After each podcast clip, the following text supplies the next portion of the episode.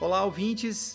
Antes de começar o episódio, eu quero avisar que nós publicamos a última aula do módulo sobre a Odisseia do curso Mitologia na Arte. Então, quem nos apoia na modalidade Deus, de 40 reais por mês, tem um curso completo sobre o clássico de Homero, narrado pelo professor Moreno, que mostra, ao longo da história, os principais quadros e obras de grandes artistas que retrataram um livro. Quem nos apoia na modalidade Deus tem acesso ao curso Mitologia na Arte, que conta com outros três módulos. Tem um sobre toda a saga de Troia, que inclui também a Ilíada. Tem um módulo sobre os heróis, que nós já narramos aqui nos episódios, mas lá você tem mais detalhes e, é claro, as obras de grandes artistas, como eu falei. E um módulo sobre os amores de Zeus com mortais, que povoaram, como já mostramos aqui, grande parte dos mitos gregos. Além do curso, quem apoia também tem direito a PDFs com conteúdos exclusivos de todos os episódios. São mais de 50 documentos com quase 200 textos para você se aprofundar em mitologia. Como a gente sempre diz, esse podcast é feito com muito amor e carinho por nós, mas dependemos exclusivamente do apoio dos ouvintes. Então, se você gosta do nosso podcast, se você quer que este podcast siga por mais tempo, e nós temos muita história para contar ainda, então considere apoiar em noitesgregas.com.br barra apoiar. O link também está na descrição de todos os episódios do Noites Gregas, inclusive este que você está ouvindo agora. Caso você queira apenas nos ajudar pontualmente, pode também fazer um Pix em qualquer valor para a chave noitesgregas.gmail.com mais uma vez, muito obrigado pela sua audiência e tenha um bom episódio. Olá, ouvintes! Você está ouvindo o Noites Gregas e esta é a Hora do Oráculo. Hoje vamos responder a três perguntas enviadas pelos nossos apoiadores, nossos queridos apoiadores que nos ajudam a manter o Noites Gregas atento e forte. Como esta hora do oráculo vai ao ar no dia 12 de outubro, dia que para muitos é um feriado corriqueiro, mas que para milhões e milhões de pais e mães, o que me inclui, como vocês sabem, é Dia das Crianças, o episódio de hoje é quase temático e em homenagem às baixinhas e aos baixinhos. Duas das perguntas uh, são de apoiadores que intercedem por seus filhos que querem saber mais sobre as histórias, é claro, do Hércules. Uma é sobre o Atlas, o titã que segura o firmamento e é ludibriado pelo herói durante o trabalho das Hespérides, e a outra trata da luta de Hércules contra os macacos. Já a terceira pergunta que a gente responde é uma importante constatação de uma apoiadora que se deu conta de que muitos personagens têm descendentes que também são ascendentes. É uma pergunta sobre a lógica na árvore genealógica dos mitos, que é muito oportuna, que vale responder a essa altura do Noites Gregas, agora que você já conhece uma série de mitos e eles começam a se conectar. A primeira pergunta é sobre os Sércopes, feita pelo Nelsinho, que por sua vez é filho do apoiador Nelson. Diz o seguinte: Prezado oráculo, escrevo de lajeado em nome do meu filho, o Nelsinho, que só tem oito anos, mas já é fã do Noites Gregas e lê tudo o que encontra sobre mitologia. Ontem estávamos ouvindo juntos os 12 trabalhos de Hércules e meu filho pediu para perguntar quando é que o professor Moreno vai falar sobre a luta de Hércules contra os macacos. Pois bem, Nelsinho, este dia chegou. Vai lá, Moreno. Prezado Nelson, o Hércules andou realmente envolvido com macacos, não exatamente aqueles que a gente vê no zoológico ou em cima da árvore livres, mas um tipo especialíssimo, muito engraçado, que fazem parte de uma história que não foi contada realmente nos seus trabalhos. Não chega a ser uma tarefa, não chega a ser um trabalho de Hércules, é aliás um dos episódios cômicos da vida dele. Mas eu preciso antes explicar um pouco o relacionamento do Hércules com o sono. O Hércules é um herói, como tu deve ter visto, vigoroso, que come muito, bebe muito, ele tem aquele físico imenso, ele é totalmente atlético. E ele dorme. O problema dele com o sono é que atrapalha o sono dele. Isso já no nascimento, no primeiro episódio, tu viste, ele estava no bercinho quando ele é acordado por cobras, aquelas serpentes que Hera mandou para matar a ele e ao irmão dele. Ah, não há detalhes no mito, evidentemente, como é que ele acordou, mas ele acordou primeiro que os outros. E é do, da barulheira que ele faz, estrangulando aqueles monstros, que a casa toda acorda, o pai, o anfitrião, a mãe, a alquimena, todos acordam e vêm para a sala das crianças, o quarto das crianças, para ver aquela cena. Tá o, o irmão dele berrando no berço e ele brincando já com as cobras estranguladas nas mãos dele. Ele foi perturbado no sono e não gostou, parece. Ah, ele não sabia que aquelas cobras vinham para matá-lo. Elas estavam ali e atrapalharam o seu soninho. Isso continua ao longo da vida.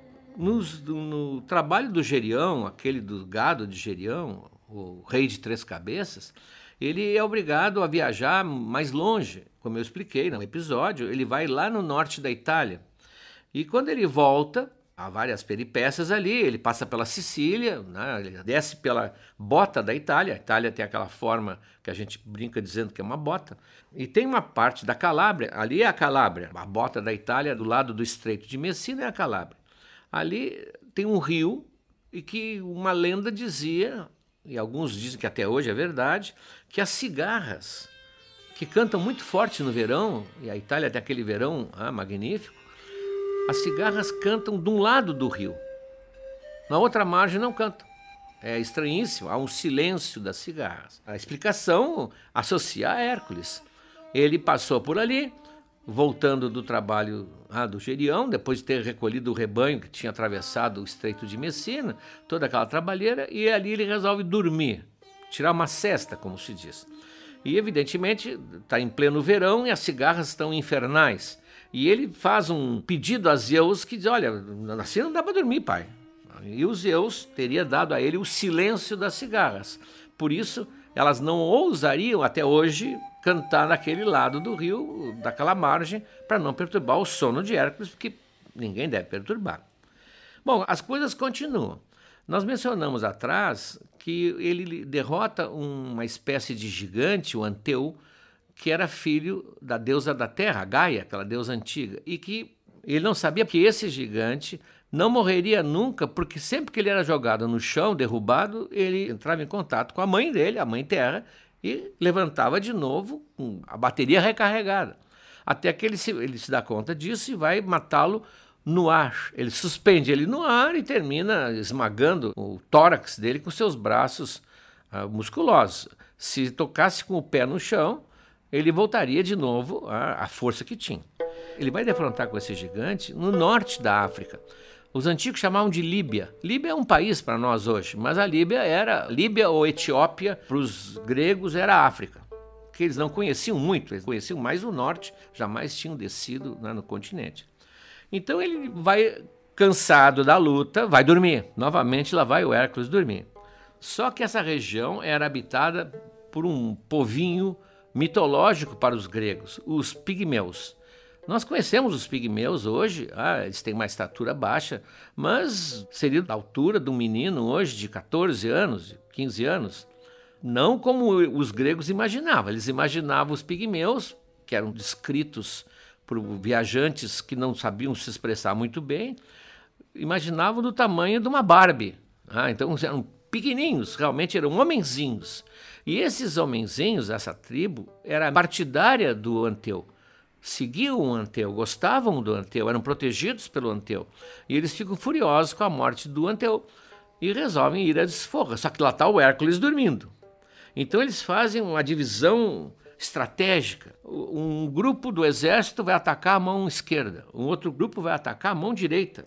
Eles se dividem como se fosse uma fortaleza. Os arqueiros com flechas e os fundibulários, aqueles que jogavam com fundas. Funda aqui não é aquilo de borracha que se chama de estilingue ou bodoque. A funda aqui é aquela correia que prendia na mão e que girava, girava, girava e soltava projéteis muito pesados, de chumbo. É, eram armas terríveis contra a infantaria. Então, esse grupo de, de, arqueiros e fundibulários vão atacar a cabeça, tentar acertar uns olhos o rei dos pigmeus, que é o mais importante, chefia um grupo que vai se dirigir à boca e ao nariz, vai tentar tapar o nariz com um portão que eles levam, botar fogo no cabelo. É toda uma operação de guerra. Só que, evidentemente, quando eles começam a mexer no Hércules, o Hércules acorda. acorda, levanta, se espana, assim como se estivesse cheio de formiga, e os pigmeus caem pelo chão, fogem desesperados e o Hércules só pode rir, rir da audácia dos pequenininhos. Isso é importante eu contar isso porque muitos pintores no Renascimento, 1500, 1600, pintaram essa cena do gigante Hércules no chão com os pequenininhos atacando em várias direções. E baseada nessa imagem, aquele escritor inglês, o Swift, resolveu criar a figura do Gulliver, que vai na terra de Lilliput, né, dos pequenininhos, que também o amarram quando ele está dormindo, e quando ele acorda, eles consideram que ele está preso, quando na verdade ele não está. Até aí não entrou macaco na história, mas o macaco vai entrar. Quando ele passa aquele período com a rainha Onfale, com a qual ele troca de roupa, que apareceu na hora do oráculo anterior, ele está numa região que é chamada Lídia, que ficava ali na parte da Turquia, na Ásia Menor, e ele vai ter um encontro, também dormindo, com dois personagens muito arteiros, como dizia minha avó.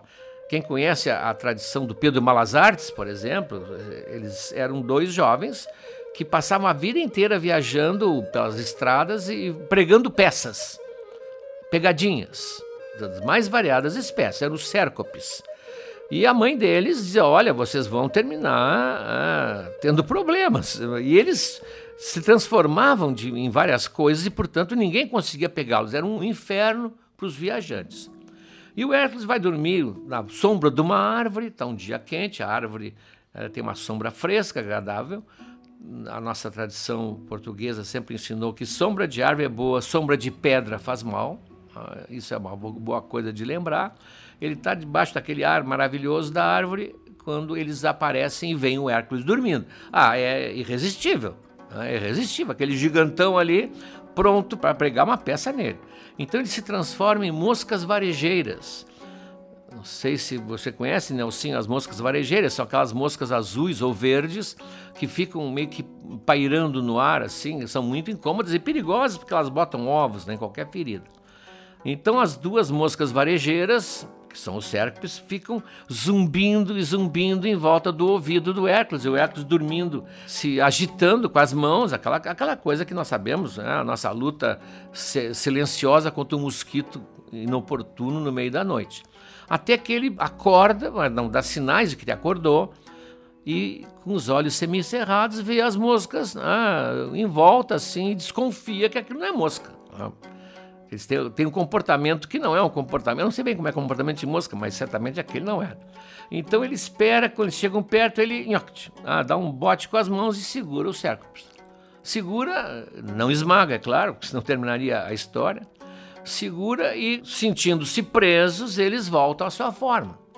Voltam à sua forma e o Hércules diz: Não, agora ah, vocês são. Eu tinha me falado que tinha dois diabinhos por aqui, dois demônios, agora eu peguei vocês e amarra-os pelos pés, portanto de cabeça para baixo, e põe cada um na ponta de, um, de, uma travessa que ele põe nos ombros, como se carrega ou se carregava caça.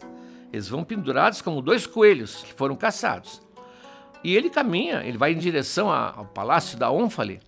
Não sei qual é o seu propósito, o mito não, não entra no pensamento do Hércules, mas não vai ser boa coisa. E eles começam a ouvir os dois falarem, rirem, rirem, mas a rirem assim, de se contorcer pendurados ali naquela travessa. E eles, pô, mas o, a essa altura eles deviam estar assustados.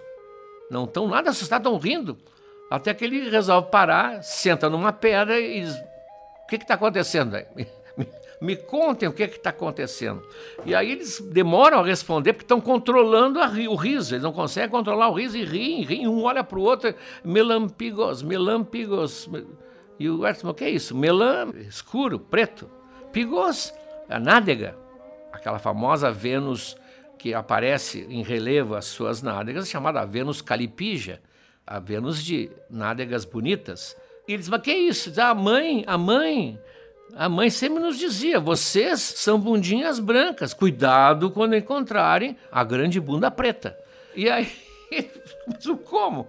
E aí ele entende, como ele vestia apenas a pele do leão de Nemeia. Quem vê as imagens vê que a pele cobre os ombros, a cabeça, e as pernas e a cauda pendem como se fosse um saiote em volta do Hércules. Eles estavam pendurados atrás dele, e ele, ao se movimentar, como ele pegava sol né, no corpo todo, e diz o mito que ele tinha um pouco de cabelo né, em toda parte, era peludo, eles estavam olhando e disseram: está aqui, está aqui o que a mãe falava, é o Melâmpigos. Nós caímos finalmente na mão do Pelâmpigos. Em vez de se apavorarem, eles riam, porque tudo para eles era riso. Então o Hércules fica tão ri tanto também que ele faz aquilo que acontece que muita gente sabe, ele afrouxa. Ele fica, faz aquele riso frouxo e diz: Ah, vocês vão embora, né? não, não me incomodem mais e sumam aqui da Lídia, sumam dessa região. E dispensa-os, o que mostra, aliás, o espírito do Hércules, que era um espírito folgazão. Claro que dizem que mais tarde esses dois mesmos vão exagerar, vão incomodar a Zeus ou, ou coisa parecida, e Zeus fica possesso e os transforma surge pelos neles, a cauda, e ele vai colocá-los numa ilha lá no norte, perto de Nápoles, e se transformar em macacos. Por isso teria sido uma criação de um tipo de macaco que teria nascido assim. Eram os antigos Cércopes. Claro que o Hércules não fez nada, o Hércules não lutou contra eles. O Hércules, pelo contrário, até. Ele foi extremamente solidário e, e riu junto com eles. Mas daí essa pergunta tua tem algo realmente a ver. Houve esse cruzamento na vida dele com a vida desses dois tradicionais pilantras que infestavam ali a região da Lídia, de onde teriam surgido então os macacos.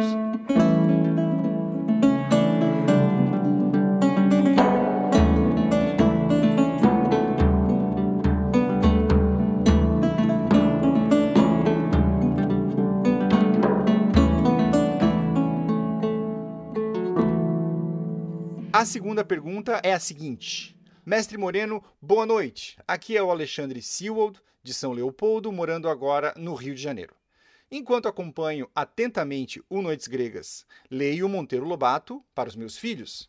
A Larissa, de 9 anos, e o Gustavo, de 6 anos, querem saber, dois pontos, por que o Atlas deve suportar a abóbada celeste nas costas?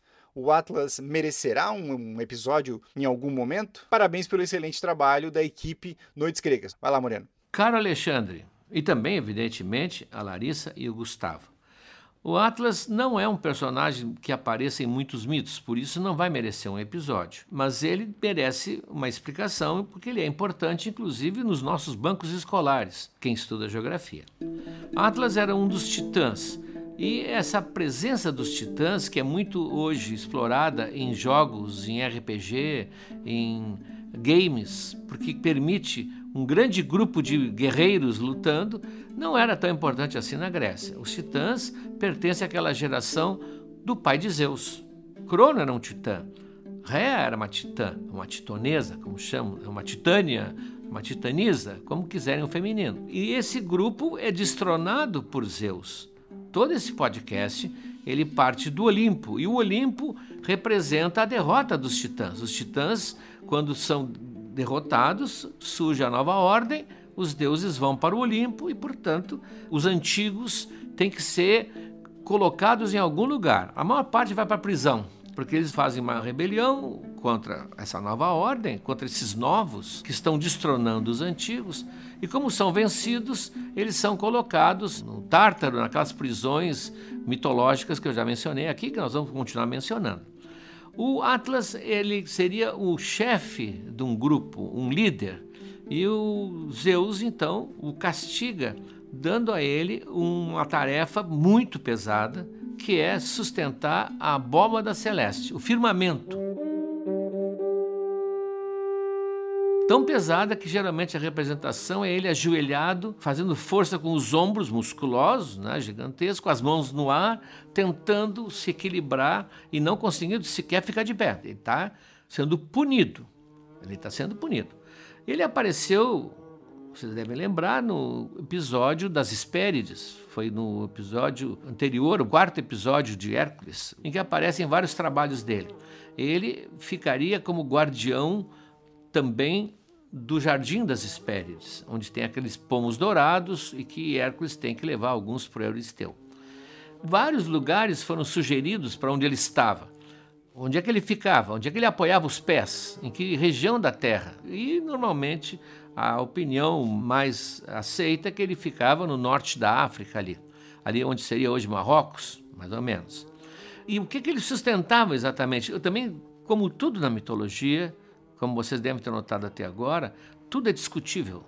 Há versões, são mil e tantos anos de historiadores, de inventores, de criadores, de narradores. Ele sustentava só a abóbada celeste, ou sustentava a terra, ou sustentava a terra e a abóbada celeste. Há várias teorias. A lógica, que é sempre muito forte nos gregos, nos diz que ele não poderia sustentar a terra porque os seus pés estão colocados na terra. Ele sustentava, portanto, o céu e mais, um céu em forma de globo. Por que eu faço essa ênfase? Porque Homero, Homero já dizia que Atlas estudou e descobriu o firmamento, o movimento dos planetas e que havia uma abóbada circular sobre nós. Ele que teria sido o autor dessa ideia. Portanto, ele é considerado um especialista. Especialista também em marés e correntes marinhas, porque ele estaria ali numa região dentro d'água. Ele segura a esfera celeste com os pés dentro d'água. O Hércules, quando chega no Jardim das Hespérides, tem que falar com ele. E aqui é um episódio que é curto, mas eu mencionei aqui que o Atlas o tenta enganar. Ele tenta se livrar do castigo, passando o peso para os ombros do Hércules.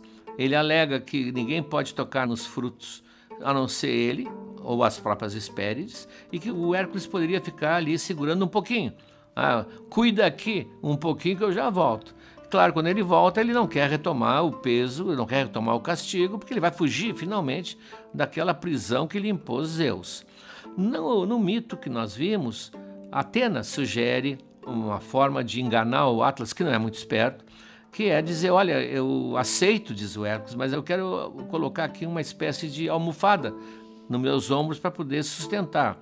E para fazer isso, segura aqui um pouquinho, sabe? devolve na mesma moeda e o Atlas, evidentemente, cai. O Hércules vai embora. No Monteiro Lobato, não vai ser a Atena que vai fazer isso. Quem vai tratar desse assunto vai ser, obviamente, a Emília. A, a Emília, que está assombradíssima ao ver o Hércules sustentar aquele peso, ela não imaginava que o Lelé, como ela chama, né? vocês estão lendo Monteiro Lobato, ela não imaginava que o Lelé tivesse tanta força e ela jamais supôs que ele tivesse essa tamanha energia. E ela fica assustada porque ele começa a ficar suando, começa as veias começam a ficar expandidas e ele diz não, a frase dela, não abusa dessa maneira, Lelé, larga disso. O condenado a sustentar nos ombros o céu foi o gigante, não você.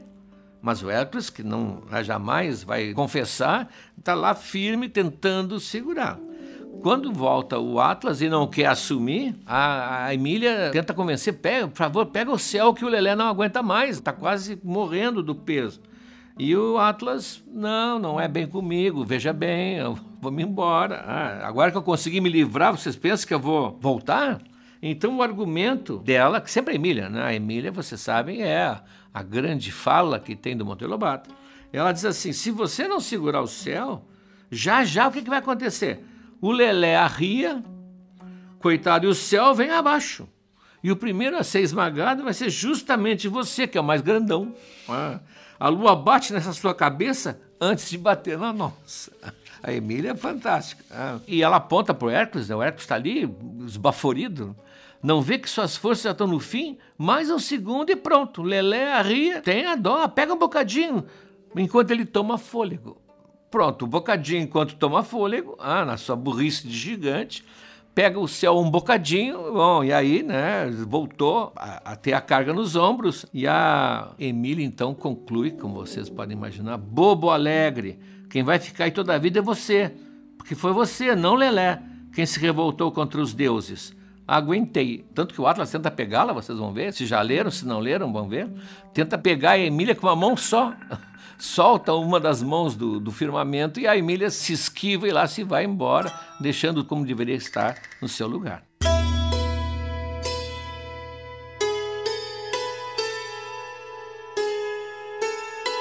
E por último, agora nós temos uma pergunta é, que vem de um outro hemisfério, cruzamos todo o Atlântico, uma pergunta que vem em áudio de uma apoiadora lá da Finlândia sobre os lupins na mitologia, como eu tinha comentado na apresentação do podcast. É a Bárbara de Helsinki. Oi, professor. Meu nome é Bárbara, eu falo de Helsinki. É, muito obrigada por esse podcast. É maravilhoso aprender e ouvir essas narrativas maravilhosas na sua voz e com o seu humor. Obrigada por esse material. Eu tenho uma dúvida que eu já tentei ouvir os, é, os episódios de novo e eu ainda não consegui fazer sentido desta lógica. Talvez não tenha, mas eu estou muito curiosa e por isso que eu queria a sua é, perspectiva nesse assunto. É sobre Hefesto e tem aquele episódio que ele prende Hera no trono e Zeus promete Afrodite para quem conseguir convencer ele a vir e desprendê-la do trono. E Ares vai e não consegue. Depois vai Dionísio e ele traz Hefesto e né, divide o vinho com ele, traz ele pro Olimpo e aí consegue que Hefesto é, solte Hera e aí Hefesto fica com Afrodite. E aí na lógica, eu não lembro se eles têm um filho ou não, mas o filho de Ares com Afrodite é Harmonia, que vai ter a Semele, que vai ficar com Zeus e que aí Dionísio vai nascer. Fez sentido o que eu falei? Isso que eu tô muito confusa. Porque o Dionísio é, veio, parece que depois, e eu lembro que você falou que Afrodite, na época que ela casou com Hefesto, estava grávida de Ares, essa é a suposição, né? Porque eles não tiveram filhos juntos, Afrodite e Hefesto. Só que como que Dionísio foi ajudar se ele já teria nascido? Prezada apoiadora, sim, é um buraco na lógica, como você muito bem percebeu. Mas isso acontece muito na mitologia. Qualquer história da mitologia foi contada e recontada durante 2.000, 2.500 anos. Então as versões vão se acumulando como camadas e nem sempre elas concordam, principalmente na cronologia. Um caso muito simples que você lembra é o caso do nascimento de Atena. Atena é uma filha que nasce da cabeça de Zeus, portanto, é uma filha que não tem mãe. Claro que teve a, a mãe geradora inicial, mas como nós vimos, Zeus engole a Metis e, depois de completado o termo da gravidez, ele vai dar à luz a Atena. Esse nascimento sem a ajuda da mãe vai criar na Hera, a esposa de Zeus, uma indignação muito grande, porque com isso a figura dela parece que foi apagada. E ela resolve retrucar, como se diz, ela resolve reagir e produzir ela também um filho sem a ajuda dos Zeus. Só que dessa tentativa nasce o Hefesto, aquele deus que é considerado um deus diferente. Ele é mais feio, ele é manco, a mãe realmente não, inclusive não gosta dele, tem todo aquele episódio de relacionamento conflituoso dela com ele e ele com ela. Ela o teria arremessado lá de cima do Olimpo, e isso que o deixou com a perna eh, prejudicada. Nós vimos tudo isso. Portanto, nós temos Zeus produzindo Atena como filha e Hera, em resposta, produzindo Hefesto. Só que voltando ao parto, se a gente pode dizer assim, de Atena, Zeus começa a sentir dores de cabeças terríveis. E ele então não sabe o que fazer, porque ele não sabe que vai nascer ali pela cabeça. Né? Que é simbólico, aliás, Atena nasce da cabeça de Zeus e, portanto, ela conhece os pensamentos de Zeus. Mas ele não sabe o que fazer, não existe analgésico para tomar, não tem como fazer uma cesariana pela cabeça e ele pede auxílio de Hefesto. E Hefesto vai lá com suas tenazes, seu machado, uns dizem que é com facão, abre a cabeça de Zeus e Zeus dá então a luz a Atena. Todas as representações gráficas, quem viu as aulas de mitologia na arte vê Atena saindo, inclusive pronta, com escudo, lança e armadura da cabeça de Zeus. Ora, como é que Hefesto vai abrir a cabeça de Zeus para nascer Atena se Hera resolveu gerar Hefesto depois que viu Atena nascer? Isso é um looping. Ah, aqui há um choque de versões que deram essa, esse buraco negro, digamos assim, temporal. A gente tem duas atitudes. Ou tenta consertar isso inventando uh, ações intermediárias, ou aceita que o mito ele não é como o nosso mundo real, com as mesmas dimensões de espaço temporais. Faz parte do mito essas imprecisões. O que tu apontaste aqui é perfeito, é perfeito. Afrodite é solteira, é filha de Zeus, e ela atrai, evidentemente, a atenção, principalmente de Ares, que é o deus todo atlético, o deus da guerra. Talvez até ela tenha tido um relacionamento com Ares, que o mito não trata disso. Mas eh, ela vai ser envolvida como prêmio, sem querer, pelo conflito de Hefesto com a sua mãe, a Hera. Hefesto é magoado, ele acha que a mãe não, não reconhece ou não, lhe dá atenção, e ele resolve fazer uma vingança muito sutil. Ele é um grande artífice, ele produz inclusive os móveis, as joias, tudo do Olimpo, e ele faz um trono especial para Hera. Teoricamente, uma homenagem à sua mãe, embora a mãe não demonstre afeto por ele. A Hera fica encantada, lembram? Foi narrado num episódio anterior senta no trono e o trono tem um sistema que aprisiona Hera ali para sempre, não tem como soltá-la. O segredo só Hefesto tem. E o Hefesto se retira do Olimpo e vai lá para a sua ilha ah, de Lemnos, onde ele caiu quando veio lá de cima e onde ele é muito bem recebido. Ora, Zeus, então, como não sabe como soltar a sua mulher daquele trono, aquela armadilha, promete que quem conseguir soltar terá a mão de Afrodite dentro daquele sistema patriarcal que é o pai que decide com quem a filha vai casar. E o Ares, imediatamente, claro, é a chance dele, desce e vai falar com o Hefesto, talvez em tom ameaçador, porque ele é o deus da guerra, e o Hefesto, que é um homem muito vigoroso, pega um, tições incandescentes da sua forja e ameaça o Ares, faz uma chuva de fogo em cima dele e o Ares volta, como se diz, com o rabo entre as pernas e vai lá muito desapontado dizer: Olha, não consegui e sente que perdeu Afrodite. Então Diónisos, que é o deus do vinho, da alegria, diz: Deixa eu tentar. Ele desce, leva uma bebida, talvez um néctar ou vinho, e conversa com Hefesto, ah, amigo, ah, senta aqui, vão conversar. E daqui a pouco estão os dois cantando junto, o hino lá do, do time deles, qualquer que seja. E disse: Não, vamos voltar, leva lá, solta tua mãe, todo mundo está te esperando, todo mundo vai, gosta de ti. E o Efésio se convence e os dois sobem, então. Tem várias cenas até pintadas dos dois meio abraçados, assim. O Efésio claramente borracho, né? E ele solta então a mãe que está presa. Só que no caminho, o Dióniso diz: Olha, inclusive, se tu soltares a Hera, o Zeus prometeu que daria a mão de Afrodite para quem a libertasse. Tens direito a isso. E o Efésio também se anima com essa hipótese e realmente ele vai ganhar Afrodite em casamento. Só que, como nós explicamos antes, ela já está grávida, inclusive, de Ares. Por isso, o curto relacionamento de Afrodite e Hefesto, que vai terminar num divórcio, o, o divórcio do Olimpo, não produz filho algum. Ela já está esperando uma filha. E nasce então uma filha que tem um nome simbólico, porque é a filha da deusa do amor com o deus da guerra, que é a harmonia. Até aqui, Estamos seguindo uma narrativa que tem lógica completamente. Ora, a harmonia vai casar com um rei, que é Cadmo, não importa aqui o nome, e vai ter uma filha, ou vários filhos, mas uma filha chamada Semele. E Semele torna-se uma moça lindíssima e Zeus, porque não existe essa noção de geração no Olimpo, Zeus se encanta com ela. Na verdade, é sua bisneta. Você é filha da filha de Afrodite Harmonia seria sua bisneta, mas a, a, as idades não existem porque Zeus está numa idade sempre estacionária. Os mortais é que crescem e envelhecem. E ele tem um caso com a Semele. E esse caso com a Semele, que foi narrado também, produz Dionysus. Semele é a mãe de Dionysus.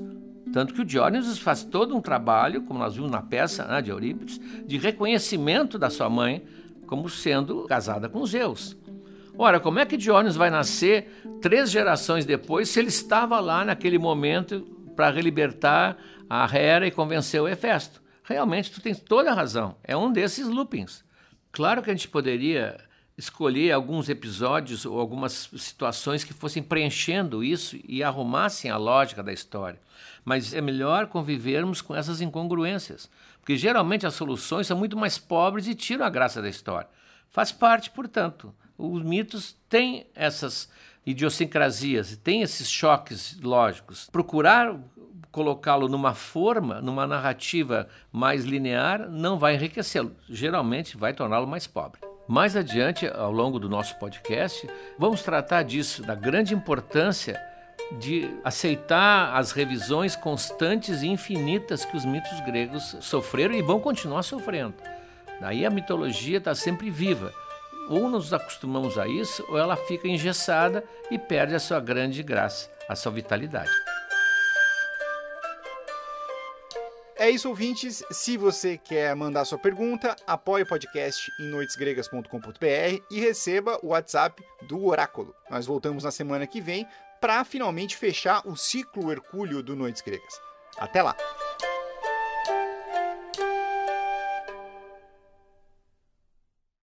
Olá, amigos. Chegamos agora ao terceiro ano do Noites Gregas. Já contamos muitas histórias, mas tem muito mais pela frente. Tem toda a Ilíada, a Odisseia, as Metamorfoses de Ovid e muitas outras coisas. Mas para que a gente consiga seguir em 2023, para produzir esse podcast que nos dá muito prazer, mas também muito trabalho, nós precisamos do apoio de vocês. Acesse noitesgregas.com.br barra apoiar, o link está na descrição desse episódio, e veja como você pode ajudar. Um abraço.